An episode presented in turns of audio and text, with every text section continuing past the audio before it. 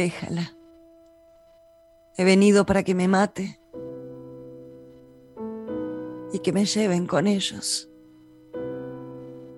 Pero no con las manos, con garfios de alambre, con una hoz y con fuerza hasta que se rompa en mis huesos. Déjala, que quiero que sepa que yo soy limpia, que estaré loca, pero que me pueden enterrar sin que ningún hombre se haya mirado en la blancura de mis pechos. Porque yo me fui con el otro. Me fui.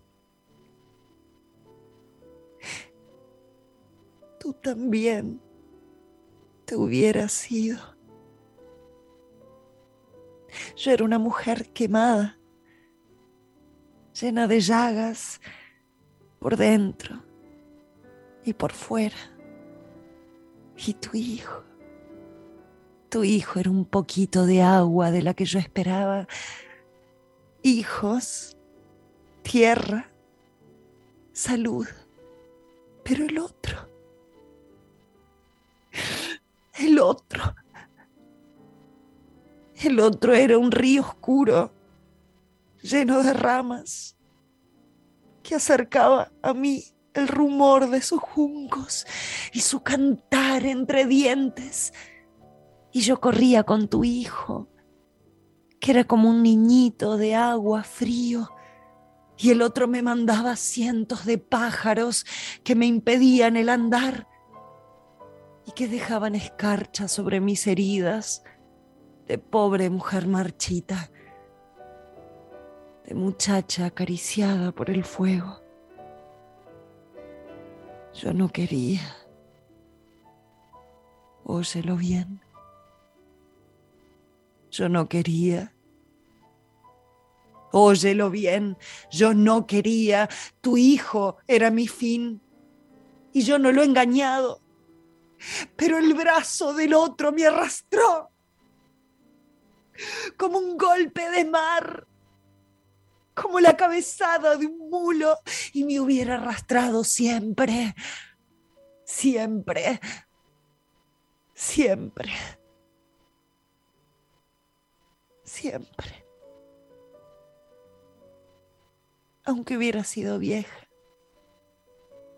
y todos los hijos de tu hijo me hubiesen agarrado de los cabellos. Véngate de mí, aquí estoy Mira que mi cuello es blando. Te costará menos trabajo que cegar una dalia de tu huerto, pero eso no. Eso no. Honrada.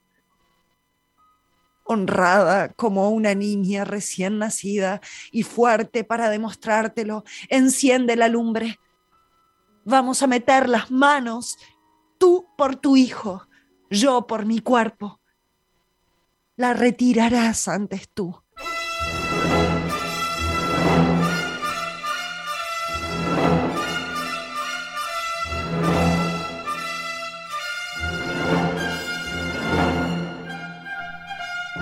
Esto es Gigantes de la Escena y este es el segundo encuentro de Maya Francia con una de sus grandes pasiones, así lo dijo desde el principio. Su segundo encuentro con Federico García Lorca, hoy con Bodas de Sangre. Maya, bienvenida. Fer, sí, mi amado Federico, hmm. así de claro. ¿Cómo no amarlo? ¿Cómo no amarlo? Un hombre tan maravilloso que lo tuvimos tan poco tiempo, 38 años. Sí, sí, sí, corta vida. Bueno, nos metimos con su yerma el eh, sábado pasado y hoy vamos por esa otra gran obra maestra que es Bodas de Sangre. Ahí te escuchábamos en tu lectura dramatizada de la novia. ¿Cómo arrancamos a conversar de esta obra? Arrancamos hablando un poquito de él antes para contextualizar esta obra maravillosa. Bueno, Federico em, se sabe bastante de él en realidad, porque bueno, es una figura como muy, muy trascendente, muy importante del siglo XX. Em, es un, hombre que, como dijimos, vivió solamente 38 años, pero con una intensidad eh, un nivel de, pasión, eh, de entrega y, fue una vida corta, pero sumamente prolífica. Él nació el 5 de junio de 1898, 1898. Nació en Fuente Vaqueros, en La Vega de Granada, en el seno de una familia de posición económica desahogada. Su padre, Federico García Rodríguez, poseía tierras de cultivo, ocupó cargos en el ayuntamiento, era una familia bien posicionada, muy poderosa. Su madre, por otra parte, Vicenta Lorca, maestra de escuela, fomentó en él el gusto literario y tuvo una estrecha relación. Él fue muy mamero, ¿no? muy, mm. muy apegado a esa madre. De hecho, llegó a declarar que no se casaba bueno, después supimos también que era eh, homosexual, entonces, bueno, eh, por esa razón también tuvo una persecución política, pero él declaró en un momento que no se casaba porque era de su madre, ¿no? Este, lo cual es bastante pintoresco y siempre tuvo una relación con, su, con su, padre también, que le bancó los estudios, le bancó la beta artística em, y, bueno, y tuvo esa familia con sus hermanas muy, muy eh, apegado a todo ese núcleo familiar. A los 11 años se traslada con la familia a la ciudad de Granada, pero serán sus veranos en el ambiente rural lo que inspiren eh, poemas y dramas como Bodas de Sangre. Habíamos hablado con Sharma de que eh, hay una trilogía, que es las, tres obras maestras de él, que son Yerma, Bodas de Sangre y La Casa de Bernarda Alba, que se conoce como la, trilogía rural. Exacto. Entonces, ese, ese ambiente rural siempre va a estar muy eh, apegado a él, muy cercano en su corazón y, su producción este, más eh, sentida va a estar desde las tradiciones y las raíces de la Vega de, Granada. En su adolescencia se destacó como pianista. Él en realidad, bueno, era un artista nato, claramente, pero se destaca primeramente como un músico y como un pianista eh, superlativo, realmente parece que tocaba como los dioses y así lo reconocen sus compañeros en la residencia. Eh, siempre era el centro de todo, con un carisma impresionante y con ese piano que los entretenía en, las horas de ocio de la residencia. Em, se matriculó en la Universidad de Granada eh, para estudiar, en realidad quería cumplir con, con, cierto deseo del padre, que era que tenga una carrera este, ortodoxa, digamos, y se matricula y estudia las carreras de filosofía y letras y derecho. Y en este momento va a ser muy trascendente para él, porque aquí va a conocer a una persona muy importante que es Fernando de los Ríos, que va a ser un futuro líder socialista de, mucha trascendencia en, Madrid, quien no solo será su profesor de derecho, sino que es su amigo y su consejero para el resto de su vida. Fernando de los Ríos, gran este, compinche de Federico y que además es quien insiste a sus padres para que él se pueda ir a la gran ciudad, a Madrid, ¿no? a estudiar. Em, además comienza a participar de fermentales tertulias, ¿no? el rinconcillo del café de Alameda. El café de Alameda era bastante, bueno, este, conocido y había un rincón, un rincón literal, ¿no? Este, en, una parte alejada ahí, atrás de todo, donde se juntaban eh, un grupo de jóvenes que todos o casi todos iban a llegar a destacarse en el ambiente de la cultura española. Sí, había amigos ilustres ahí ilustres, ilustres, y ahí empieza todo, bueno, la, tertulia, ¿no? Es, son las décadas de, más efervescencia cultural y, las vanguardias. Eh, estamos en un periodo, bueno, este, saliendo ya a esta altura de, la Primera este, Guerra Mundial, ¿no? Ese periodo entre guerras, donde además dentro de España se está gestando toda una una movilización este, desde las izquierdas para tratar de, bueno, de alejarse de, una, de, la, monarquía. Eh, después que estábamos este, con Alfonso, ¿no? Alfonso eh, es un Alfonso XIII, este, que va a estar hasta 1931. Después tenemos la dictadura de Primo de Rivera. Bueno, es una época donde pasan muchas cosas y, y cada año va a estar este, bueno, eh, con novedades y esa España se va a estar partiendo a la, mitad, a la mitad van a, los partidos, digamos, eh, de, centro van a empezar a desaparecer y va a esa grieta, ¿no? Hoy palabrita tan usada y mm, trillada, esa grieta, eh, bueno, en España es un momento como muy, muy evidente, donde se polarizan las posturas y tenemos, bueno, el comienzo de la falange, todo esto, ¿no? Y acá eh, Federico Em, gracias a la ayuda de este Fernando de los Ríos, va a trasladarse a Madrid y va a unirse eh, a varios de, sus amigos del Rinconcillo en la residencia de estudiantes. La residencia de estudiantes era la bomba cultural, era donde todo pasaba en Madrid, eh, era un lugar de plena efervescencia intelectual. Se acercaban eh, ahí la cultura española a la extranjera, había un intercambio. Albert Einstein este, estuvo por ahí. Eh, Madame Curie, o sea, iba personalidades muy importantes a dar charlas, conferencias. Era un ambiente sumamente nutritivo. Y se estimulaba su sentido de responsabilidad como artista hacia la sociedad, el amor a la cultura clásica y popular. Bien, y de esta forma él se fue relacionando con lo que después además fueron sus grandes amigos, ¿no? Rafael Alberti, Luis Buñuel, Salvador Dalí, sus grandes compinches y además compinches intelectuales. Con ellos creció, creció personalmente y profesionalmente. Sí, había mucha, mucha afinidad inventiva, creativa. De... Mucha afinidad, mucha disputa también, porque Salvador, que fue su, gran compinche, este, era un eh, eh, absoluto revolucionario, un modernista, un vanguardista, y le reprochaba a Federico que, que él se aferraba a ciertas tradiciones y le decía, correte de ese populachero, populachero este gusto que tenés por el folclore y las tradiciones de España. Eh, bueno, entonces toda esa efervescencia cultural, intelectual, hizo que estos hombres produjeran grandes cosas en este tiempo, ¿no?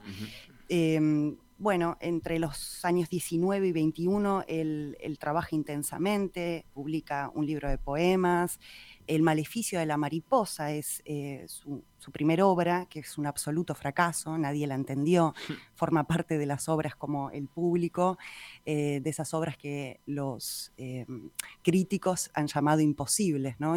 Obras maravillosas de enorme valor, pero son sumamente simbolistas, entonces con una gran dificultad para el montaje escénico. Em, estudió las tradiciones locales mediante títeres, se interesó enormemente en el cantejondo, ¿no? El cantejondo y la canción popular y las nanas que vimos en, en Sherman, ¿no? el cantejondo es el cante genuino andaluz, de un profundo sentimiento, primitivo sentimiento andaluz, ¿no? Es un lamento de tono quejumbroso, trágico, eh, gitano, ¿no? Entonces, él se fascina con todo este mundo y lo va a volcar en sus obras.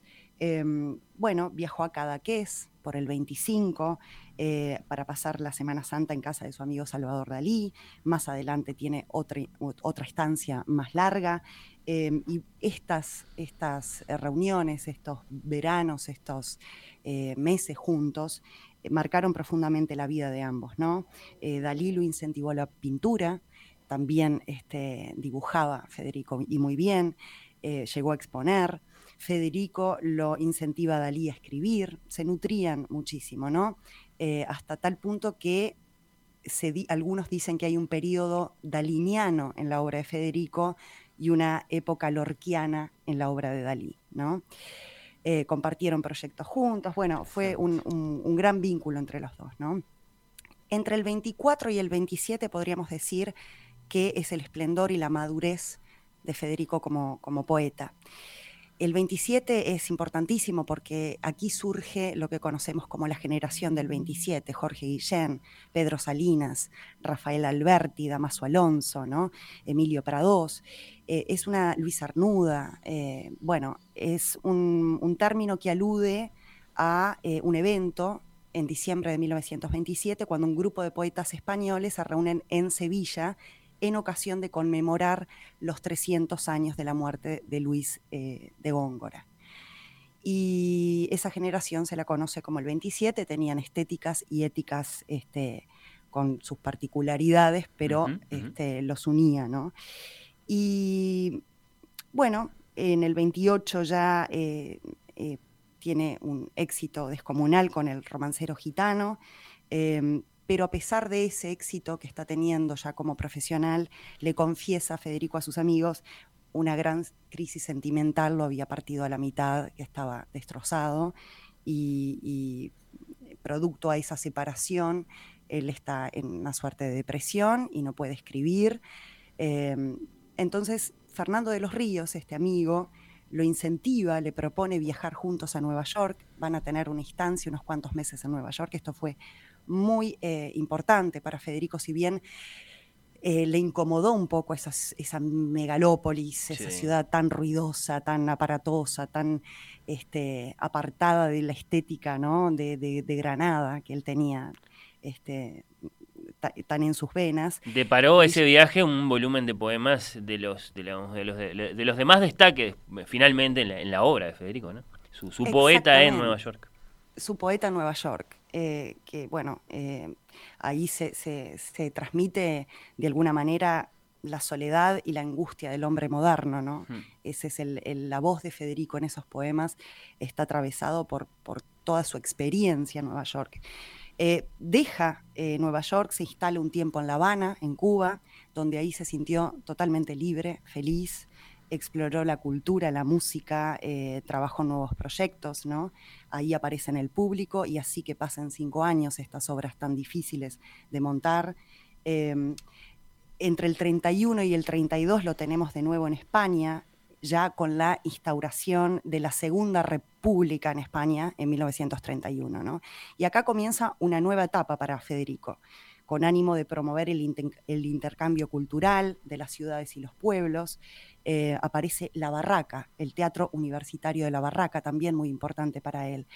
Él empieza a compartir los principios de la libertad, del progreso social, a fomentar la, la solidaridad y el aporte más importante a la política cultural de la República fue la dirección de un teatro universitario que se llamó La Barraca, con la cual él eh, viajó por toda España representando por ciudades y pueblos eh, obras teatrales del siglo de oro español, ¿no? Calderón de la Barca, Lope de Vega, que los vimos en otros capítulos de Gigantes de la Escena.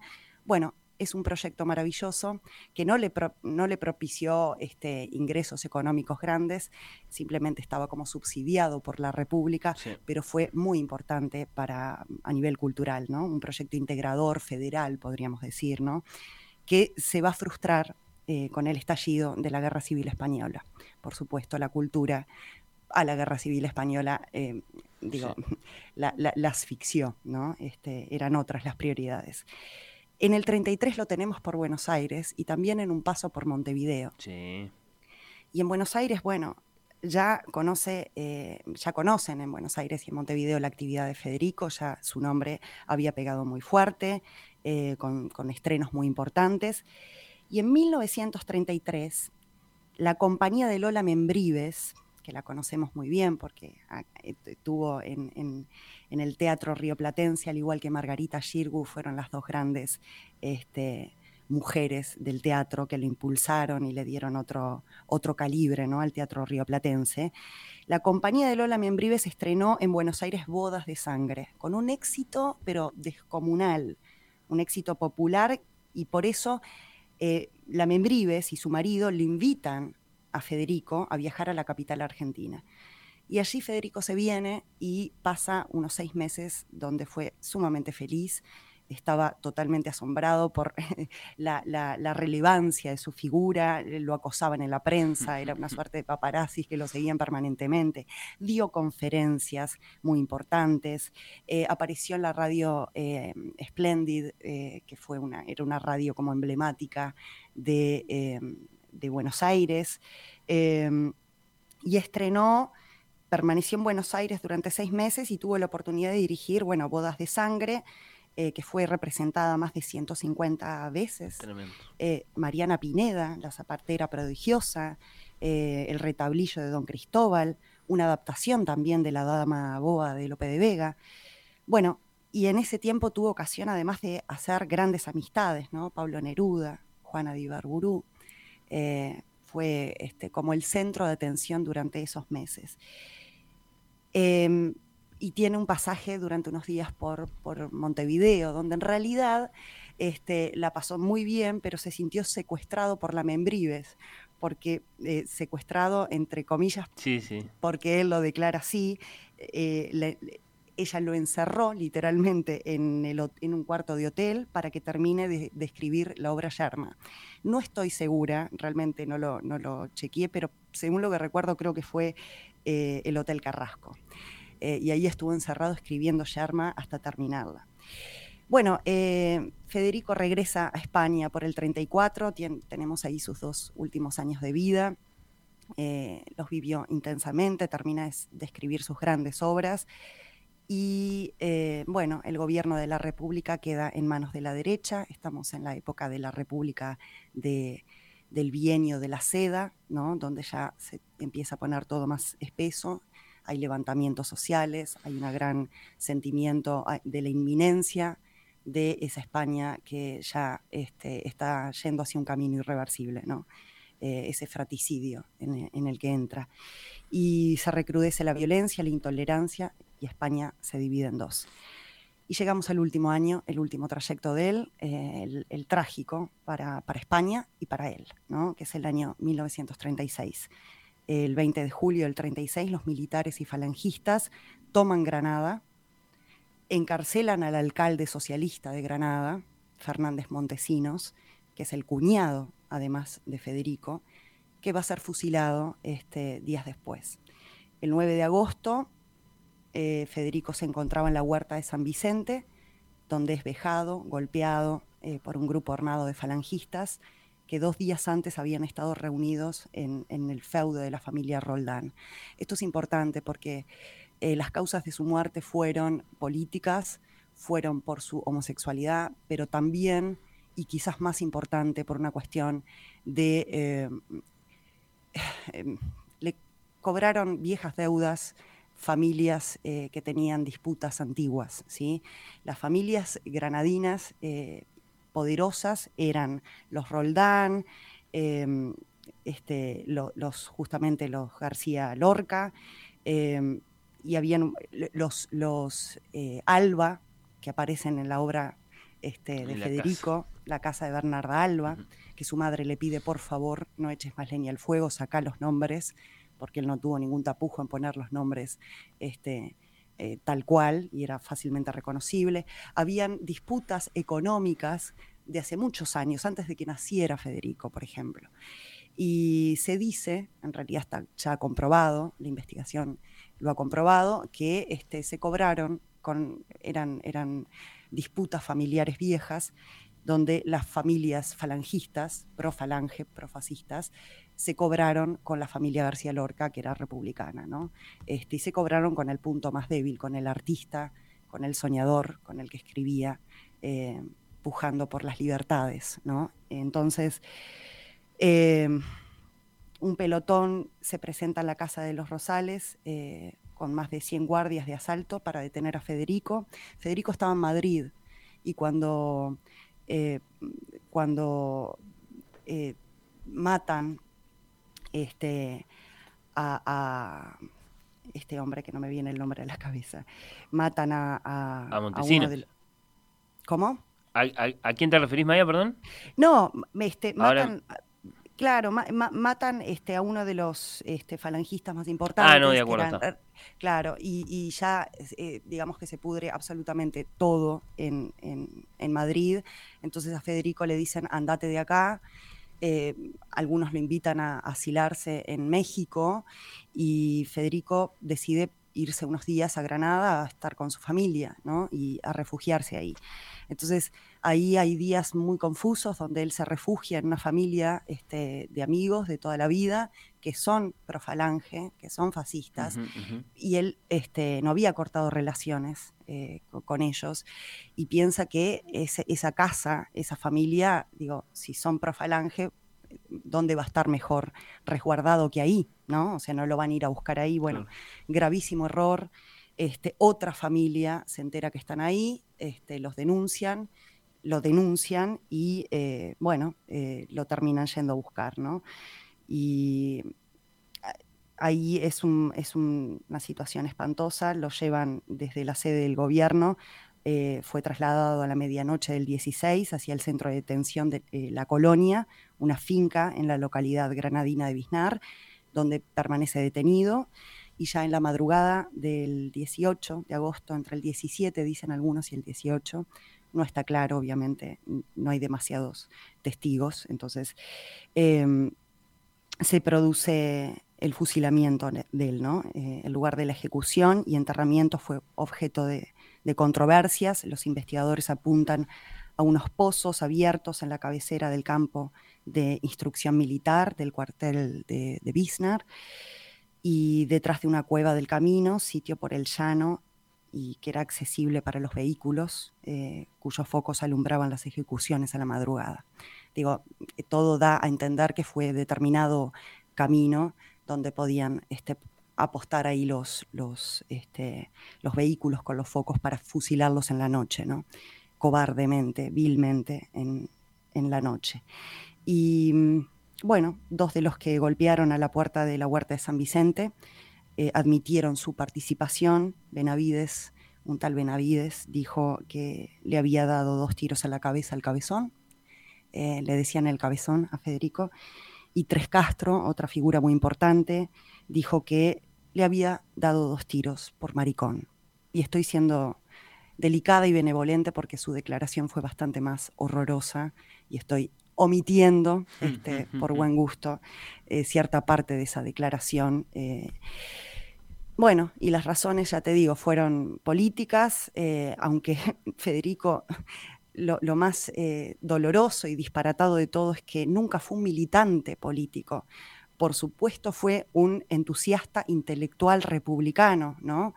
amante de la libertad, de la democracia, ¿no? Pero sus amigos abarcaron todo el espectro político. La mayoría eran republicanos, izquierdistas, pero también conservó esos amigos de la infancia que luego se fueron eh, declarando falangistas de la primera hora, ¿no? Entonces, eh, su vínculo político en realidad fue a través de la barraca, desde la parte cultural, ¿no? O sea, dirigiendo la barraca, que era como la parte cultural, este, y después, bueno, fue secretario del líder socialista, su amigo de toda la vida, Fernando de, los Ríos, secretario personal.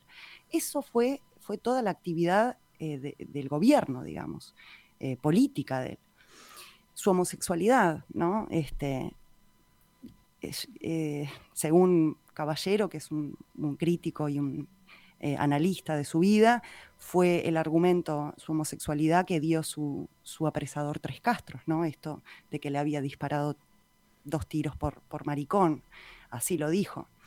Y las causas eh, ¿no? de múltiples conflictos económicos y políticos que existían entre las familias más poderosas de La Vega, los García Rodríguez, la familia de Federico, los Roldán y los Alba, que además estaban, y esto es importante para la obra Bodas de Sangre, lo vamos a ver, estaban en una relación también, estas familias se odiaban, y una familia eh, endogámica, ¿no? relaciones endogámicas, porque habían primos que estaban casados entre sí, etc. Lo cierto es que la detención y la ejecución de Federico, los que aparecen directamente involucrados en la investigación, que hay muchísimo material sobre eso eh, y todo esto obviamente son pinceladas para que para los que quieran ir a indagar y profundizar, porque es imposible nombrar esta, cantidad de nombres y de fechas. Y, eh, lo cierto es que la detención y la ejecución de Federico, los que aparecen directamente involucrados son familiares y colaboradores directos, políticos y militares de la familia Roldán, ¿sí? con quien el padre de Federico mantenía una permanente rivalidad económica, por el municipio, por los cargos del municipio, ¿sí? Entonces fue un ajuste de cuentas terrible, este, y a mediados del 36 tenemos que Federico llega entonces a Granada eh, por el lío que estaba viendo en Madrid, huyendo de la violencia desatada en Madrid. Calvo Sotelo, no me salía, este, no me salía el nombre. Calvo Sotelo fue el líder monárquico, ¿no? El, líder de la, de la, derecha este, pro-monárquico, ¿no? Em, cuando matan a Calvo Sotelo, eh, él raja para Granada y fue su peor eh, encerrona, porque lo estaban esperando. ¿sí? Y 38 años tenía. Su vida fue como su obra, dijimos al principio, fue bella, fue intensa, fue apasionada, fue poética, fue corta y fue trágica. Trágica. Tal cual su obra. Y también fue simbolista su obra, igual que su obra. Su obra y su vida, simbolista. ¿Por qué? Porque lo mataron, mataron al hombre, pero no mataron la voz. Y al mismo tiempo, con ese asesinato tan criminal, tan canalla, se convirtió en el símbolo, Federico García Lorca, del teatro poético, el símbolo de la España sufrida del siglo XX. Maya, tremendo prólogo biográfico para Federico antes de meternos con una de sus grandes obras maestras, con Bodas de Sangre, breve interludio y seguimos en Gigantes de la Escena.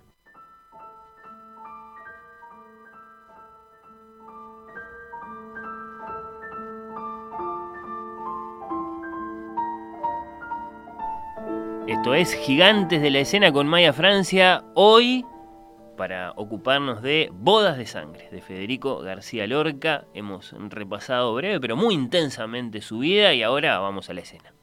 Vamos con todo a esta obra maravillosa.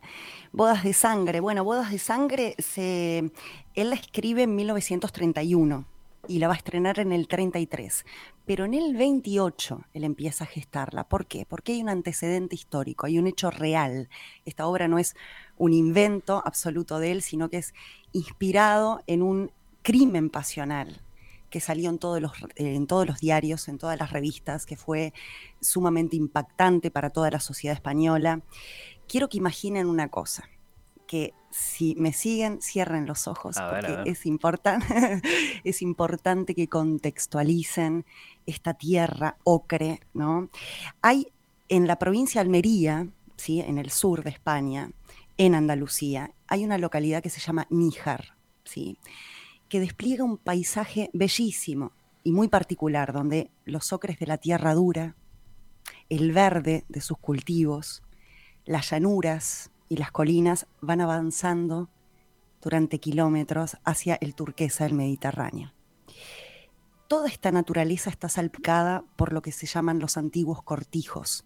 ¿sí? son, hoy son ruinas que se pueden visitar. Hay eh, quien viaje a España y ya haya hecho los clásicos Madrid, Barcelona, digo, y quiera un turismo, digamos, eh, diferente, eh, más en, la, en la España profunda, puede hacer este, este hermoso circuito que lo pueden hacer por 4x4, por bicicleta. Es una cuenta pendiente que yo tengo, por eso se los comparto. Los voy a hacer en algún momento. Estos cortijos eran como fincas, como pequeños pueblitos, ¿sí? Que hoy están en ruinas, pero le dan un aspecto fantasmagórico en ese, en ese ocre de esas tierras, en esas colinas. Es una cosa maravillosa y que ha servido de, eh, además de eh, locación para películas, sobre todo del oeste en los años 60, ¿no? los grandes eh, eh, spaghetti westerns, ¿no? Este, ahí se filmó el, feo, el sucio y el malo, no me acuerdo, pero era más o menos así, grandes películas conocidas. Bueno, en uno de estos cortijos, el cortijo del fraile, situado en los páramos del Cabo de Gata, em, se hizo famoso y sigue siendo un punto de atracción turístico, porque hubo un asesinato trágico que Federico seguiría en el periódico de ABC desde Madrid con mucha intensidad. ¿no? El 22 de julio de 1928, eh, una novia que se llamaba Francisca Paca la Coja, hija del aparcero del cortijo del fraile, eh, momentos antes de su boda, todos los invitados estaban esperando para la boda y ella nunca aparece se escapó. Se escapó y se fuga con su primo, dejando plantado el novio en el altar. Los invitados vuelven, ¿no? frustrados porque se perdieron de, esa fiesta, y uno de ellos, a ocho kilómetros, encuentra a la novia con su vestido de novias ensangrentado al lado del cadáver de su primo. Bueno, la investigación, Federico la siguió este, muy detenidamente, dicen, lo citan este, algunos que estaban ahí cuando él tenía el periódico ABC en la mano, que gritó, la prensa, qué maravilla, lee esta noticia, gritó Federico, es un drama difícil de inventar, creo que tengo mi nueva tragedia. Hmm. Eh, bueno, es un caso maravilloso, también tienen documentales y cosas por ahí. Este, Federico toma esta obra, esta, esta, este crimen pasional, y crea, lo, tiene rumiando durante dos años en su cabeza, y obviamente con las licencias poéticas de un artista eh, hace otra cosa, ¿no? inspirada en esta tragedia. Eh, Bodas de Sangre es el matrimonio arreglado por conveniencia de la novia y el novio. Son tres familias, la de la novia, la del novio y la de Leonardo. Leonardo, que vamos a ver por qué, es el único que tiene nombre propio en esta obra. El resto son la mujer, la madre, la novia, el novio, el padre, ¿sí? No tienen nombres propios. Salvo Leonardo, que es el tercero en discordia. La novia y Leonardo fueron novios, por tres años cuando ella tenía 15 años. No pudieron casarse, no pudieron seguir juntos por cuestiones económicas. Leonardo no tenía sustento, no tenía suficiente solvencia para los padres de ella. Entonces se lo fletaron. Era muy típico, ¿sí? No te conviene este para afuera. Y le arreglan, ¿sí? Entre el padre de la novia y la madre del novio, arreglan este casamiento un matrimonio aceptado por la familia, un buen muchacho, una buena muchacha, todo iba bien. La madre de la novia eh, y el novio tenían intereses económicos en ese arreglo porque podían juntar sus tierras, la tierra, siempre la tierra, en Federico, en la España este, de esta época, en Federico y su historia, con esas familias peleándose además por la tierra, ya lo vimos al principio. Y también en esta obra aparece. Son familias que necesitan juntar sus tierras, amplificar su patrimonio. Entonces, em, el asunto es que la novia y Leonardo no han podido olvidarse a pesar de los años. Siguen locamente enamorados el uno por el otro. Y han respetado sus compromisos, no fueron infieles, pero están atravesados por una pasión y por un amor que no los abandona y no los va a abandonar. Leonardo se escapa muchas veces de su casa en su caballo y galopando kilómetros eh, simplemente se para a mirar la ventana de la novia, hmm. mirarla desde lejos. ¿no? Entonces el día de la boda las pasiones se desatan y ya no hay vuelta atrás. La novia termina escapando con su antiguo amor, las dos familias se enfrentan y salen a la cacería de los fugitivos amantes. En esta dramática persecución en el bosque, la obra toma su cariz más poético y simbolista. Acá aparece eh, eh, toda la escena del bosque, de la persecución, que es maravillosa. Es Lorca en estado puro. ¿no? Em, aquí aparecen además dos personajes no realistas, simbólicos, que se juntan en complicidad para propiciar la muerte. Son la luna y la mendiga. Ambos representan a la muerte, son ayudantes y mensajeros de la muerte. Eh, reclaman sangre e impulsan la inminente tragedia. ¿Por qué? Porque la luna va a alumbrar a los fugitivos para que los encuentren y la mendiga los va a guiar, va a guiar a la madre, va a guiar al novio, va a guiar a todos esos que los están persiguiendo. Finalmente los encuentran, el novio y Leonardo se funden puñales en mano en una pelea y terminan muertos. La novia con su vestido de bodas ensangrentado y eh, los cuerpos de sus dos hombres bañados en sangre. Federico logra un clímax estremecedor, con el aire cargado de, sangre, de tragedia y de dolor, ¿no? que eran sus, sus leitmotiv ¿no? de, toda su obra. La escena final es antológica. Ahí eh, está enmarcada mm, el monólogo que les ofrecí al principio y que vamos a escuchar al final.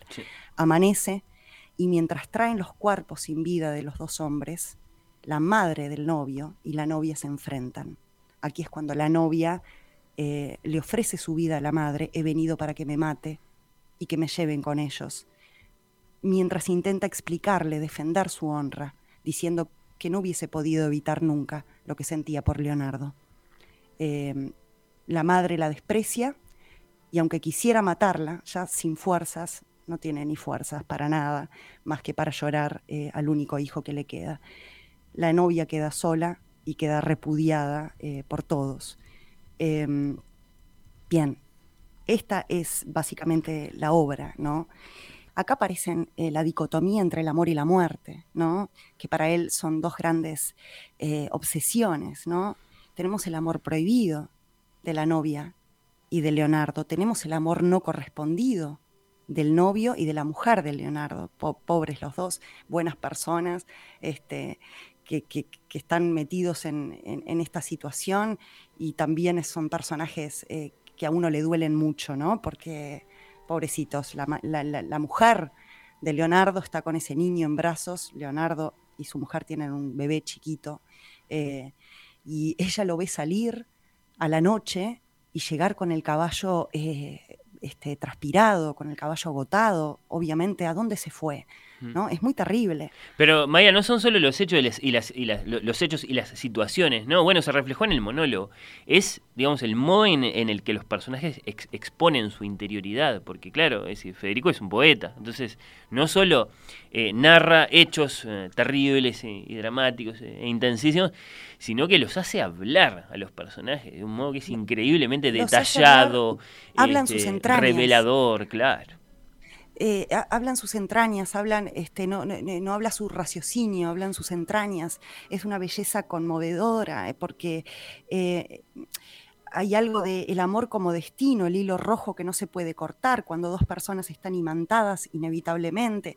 Ahí también está hablando él de, de su homosexualidad que no podía vivir con mm. plenitud, ¿no? Entonces la pone en, poéticamente, ¿no? En esos amores, en todas las obras son amores no correspondidos, ah, amores imposibles, amores que no se pueden eh, atravesar con libertad, ¿no? Está el amor bueno y el amor malo, ¿no? Porque los describe la novia en el monólogo. Eh, no es solamente el tema económico de, digamos, de Leonardo. Ella misma sabe también que Leonardo es más oscuro, es más peligroso, eh, que su novio, que es un novio que es como un río de agua fresca, ¿no? Como, como lo. Y él, y Leonardo es un, un, río oscuro, lleno de ramas. Ahí se entiende también, Maya, por qué a ti te gustan tanto eh, Shakespeare y Lorca, que están tan lejos hmm. en tantas cosas, eh, porque se conectan tal vez en, bueno, en, muchas virtudes, pero sin duda en esa de, de que los saben hacer hablar a sus personajes en el sentido de que ellos se comprenden a sí mismos y entonces cuando van a decir lo que les pasa lo dicen muy bien y de manera muy implacable. De manera muy implacable.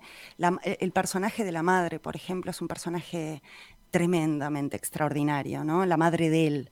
Eh, la madre es eh, que despliega otro tipo de amor, además, nos trae otro tipo de amor, el amor, el amor de madre, ¿no? Y se llama la madre porque la madre es eso, la madre. No tiene aquí nombre propio. Eh, porque justamente Leonardo, eh, que es el único que tiene nombre propio, es la libertad, es quien rompe con él. Pero esta madre, con todo lo que significa por antonomasia, ¿no? Es la madre arquetípica, la madre con mayúsculas, la madre española, abnegada, fuerte, leona, protectora, sufrida, también un poco metida, ¿no? Es la que mueve los hilos, ¿no? Eh, es la madre tierra también. La madre está muy asociada a los simbolismos en Federico, son muy importantes porque con el simbolismo es la, digamos, es la matriz. Leonardo es el caballo, está el símbolo de, Leonardo es el caballo. El símbolo de la madre es la tierra, hmm. ¿no? Y ahí podríamos hablar un montón de todo eso. La madre con su aversión, los cuchillos, hay otro simbolismo muy importante para Federico, los cuchillos, las navajas, ¿no? La madre odia los cuchillos. Desde la primera escena le pide al novio que no ande, por favor, a su hijo, que no ande con los cuchillos, que traen desgracia. Eh, a, todo esto se le suma una desgracia anterior. Eh, este, eh, los cuchillos mataron a su marido y a un hermano del novio, o su primer hijo. Entonces los detesta. Y el novio obviamente compró una viña, este, anda con herramientas y, la madre no soporta ver a su, hijo con ese material. El cuchillo, la plata, la plata es muy importante para, la plata no de dinero, ¿no? sino como, como metal. Eh, entonces, eh, hay, un, hay un halo, un perfume de presentimiento eh, en la madre permanente desde el principio, que no quiere obstaculizar la felicidad de su hijo, pero que huele algo que está mal, ¿no? El presagio.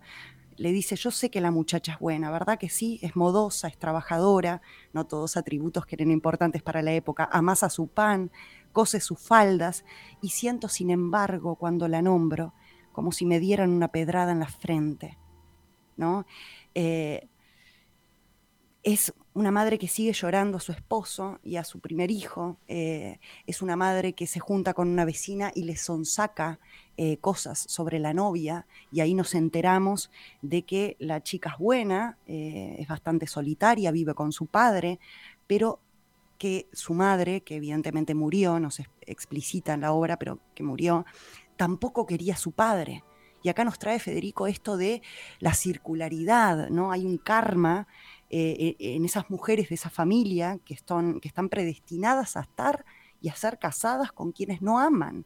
Hay un guiño de Federico en esa fatal ironía del destino, de las historias familiares que se vuelven a repetir una y otra vez. A su vez, la madre, que se le murieron los hijos, el hijo primero y el, y el marido, fueron los Félix quienes mataron. Y los Félix, Leonardo es de los Félix. Entonces, todo hay un vínculo ahí familiar de familias endogámicas que son primos y que no sé qué, y que están juntas en esa, en esa vega granadina, en esa vega andaluza, pero que se odian, que hay sangre, ¿no? Eh, entonces, tenemos a un Leonardo, que un Leonardo que es un, un, caballo, este, está simbolizado en una nana, que es la nana del caballo grande, que la pueden escuchar por el maravilloso eh, Calderón, Calderón eh, Camarón de la Isla, ¿no? el cantador, flamenco de los más importantes, es una institución flamenca. ¿no?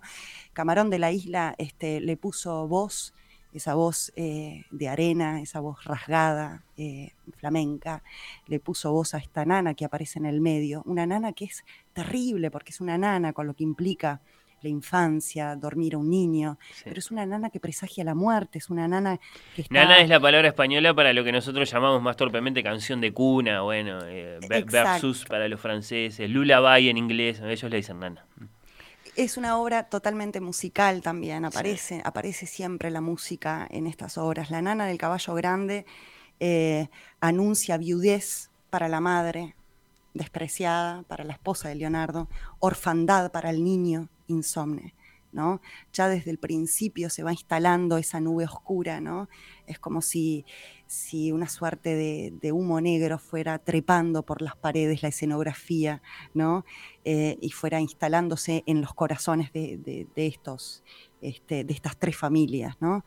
Em, entonces tenemos simbolismos como el agua, el agua aparece permanentemente. Eh, este, el novio se describe en el monólogo como, como un poquito de agua de la que yo esperaba hijos, tierra, salud, es decir, que el novio simboliza la seguridad, la frescura, ¿no? Eh, y Leonardo refleja la aventura y una vida llena de misterios y de lo prohibido. Leonardo, ¿por qué tiene además nombre? Leonardo es, em, Leonardo es el único que elige su destino. Todos los demás cumplen un mandato en la obra. Entonces hay también una picardía del autor que le pone identidad propia, lo hace diferente. Su rebeldía lo hace peligroso, no es un hombre malo, lo hace peligroso y destructivo a los ojos de los demás. Eh, efectivamente en una sociedad tan regimentada donde el que dirán, el que dirán siempre está presente, atreverse a ser un Leonardo, un símbolo de fuerza, de rebeldía, de libertad, eh, y esto también es un guiño a lo social y a lo que está pasando, ¿no? Él tomó la decisión, tomó a su mujer, tomó su caballo, se llevó a la mujer que amaba y tomó las riendas de su destino, que evidentemente va a ser trágico, ¿no? Aparecen otros símbolos, la corona de azar, ¿no? El azar que es, eh, tiene, es el círculo, es la perfección. La corona de azar es lo que llevan las, las novias cuando se casan. Y ese azar eh, es el color blanco del azar es la pureza, es el casamiento, es la virginidad, ¿no? de la candidez de una novia cuando se casa, pero a su vez es un círculo que encierra a la novia y que la, la cerca, cortándole las vías de atracción para otros hombres. Y a su vez es, un, es, un, es una corona de espinas, es un sacrificio para la novia que no quiere casarse. Eh, a su vez el azar tiene una leyenda atrás, una leyenda este, que no nos da el tiempo de contar, pero es un sultán que se enamoró de una hermosa chica, es una leyenda andaluza. ¿sí? Por eso Federico toma las raíces, ¿no? Un sultán que se enamora de una chica la secuestra y esa chica se enamora de un, de un criado de él. se van juntos y tienen una noche apasionada abajo de un árbol, ¿no? Él va tras ellos, trae los amantes, ¿no? Los descubre, los mata y la sangre de los amantes hace florecer eh, la flor de azar. Y esa flor de azar lo perturba al, sultán durante toda la vida. Está todo sembrado ahí, en, la, carga de la obra. Exacto, conoce todas estas leyendas, estos mitos populares, y, las vuelca, ¿no? Entonces, eh, y tenemos un final que es tremendo, ¿no? En ese bosque, esa persecución, aparece en la luna, la luna cisne redondo en el río, ojos de las catedrales, alba fingida en las hojas hoy, no podrán escaparse. La luna que además está simbolizada este, de una manera eh, varonil, rompe Federico con cierta modernidad, rompe con la tradición de que la luna era femenina, era fecundidad, era protección, y acá lo pone como eh, un varón sanguinario que reclama sangre para sus mejillas, ¿no? Eh, ¿Quién se oculta? dice la luna. ¿Quién solloza por la maleza del valle? Son los novios que están escapando, ¿no? La luna deja un cuchillo abandonado en el aire, que siendo acecho de plomo, quiere dolor de sangre. Quiero entrar en un pecho para poder calentarme, un corazón para mí, caliente que se derrame por los montes de mi pecho. Dejadme entrar. Es la muerte que está entrando en, ese valle, descubriendo con su luz a los amantes. Los van a encontrar y se van a matar los dos hombres, ¿no? Y ese final, nos encontramos con ese final antológico, ese duelo antológico entre las dos mujeres novia y madre. Eh, la madre, después del monólogo que escucharon y que van a escuchar, le dice, ¿qué me importa tu honradez? ¿Qué me importa a mí tu muerte? No me importa nada. Benditos sean los trigos porque mis hijos están debajo de ellos. Bendita sea la lluvia porque moja la cara de los muertos. Bendito sea Dios que nos tiende juntos para descansar. Y la novia le dice, déjame llorar contigo. Y la madre le dice, llora pero en la puerta. Y ahí viene como final, finalísimo, o sea, la desprecia, ¿no? La desprecia, llora. Afuera. Claro, si provocaste esto, pero en la puerta. Y ahí viene, traen los dos cuerpos, es un final tremendo, traen los dos cuerpos ensangrentados, ¿sí? Y viene el, gran, el gran poema, este que es como un rezo de eh, el cuchillo, ¿no?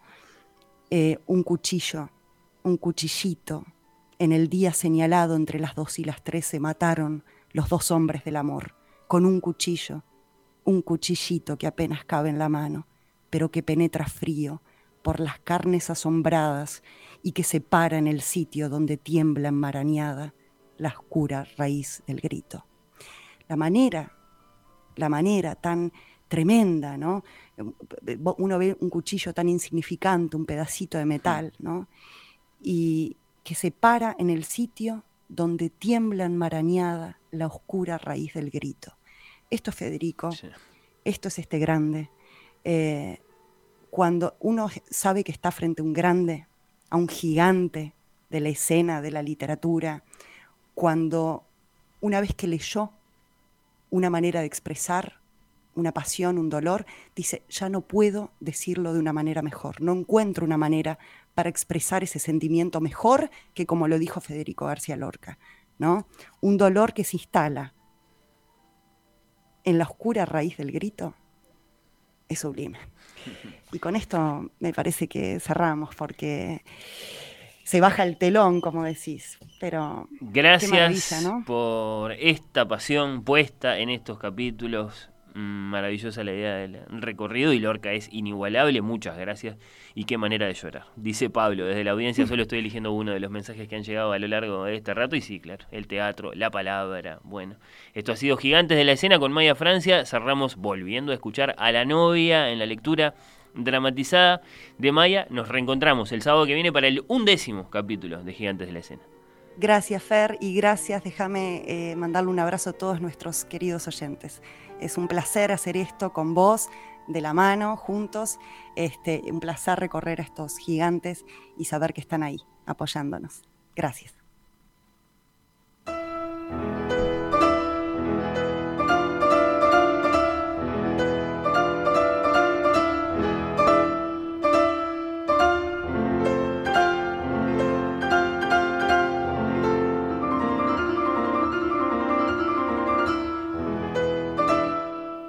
Déjala.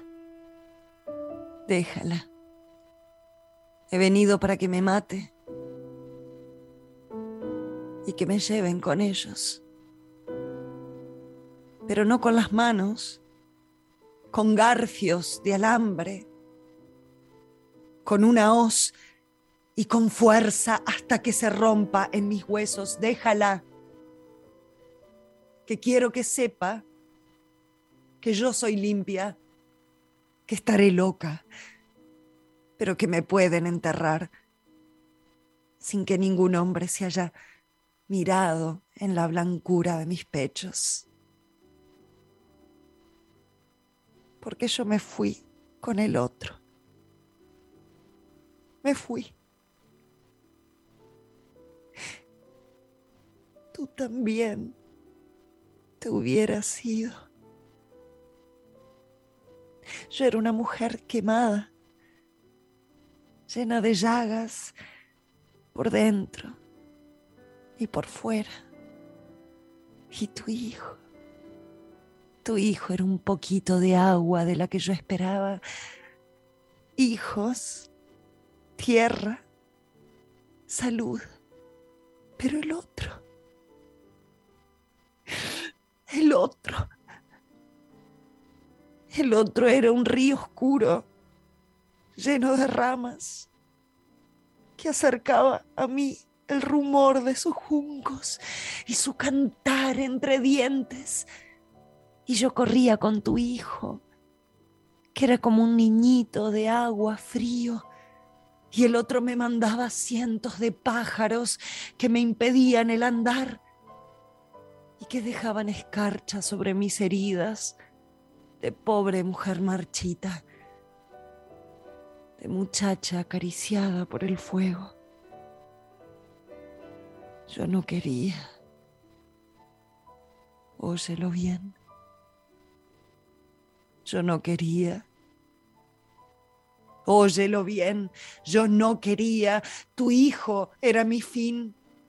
Y yo no lo he engañado. Pero el brazo del otro me arrastró como un golpe de mar, como la cabezada de un mulo, y me hubiera arrastrado siempre, siempre, siempre, siempre. Aunque hubiera sido vieja y todos los hijos de tu hijo me hubiesen agarrado de los cabellos Véngate de mí, aquí estoy. Mira que mi cuello es blando. Te costará menos trabajo que cegar una dalia de tu huerto, pero eso no. Eso no. Honrada.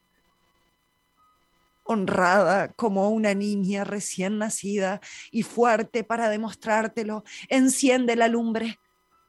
Vamos a meter las manos tú por tu hijo, yo por mi cuerpo. La retirarás antes tú.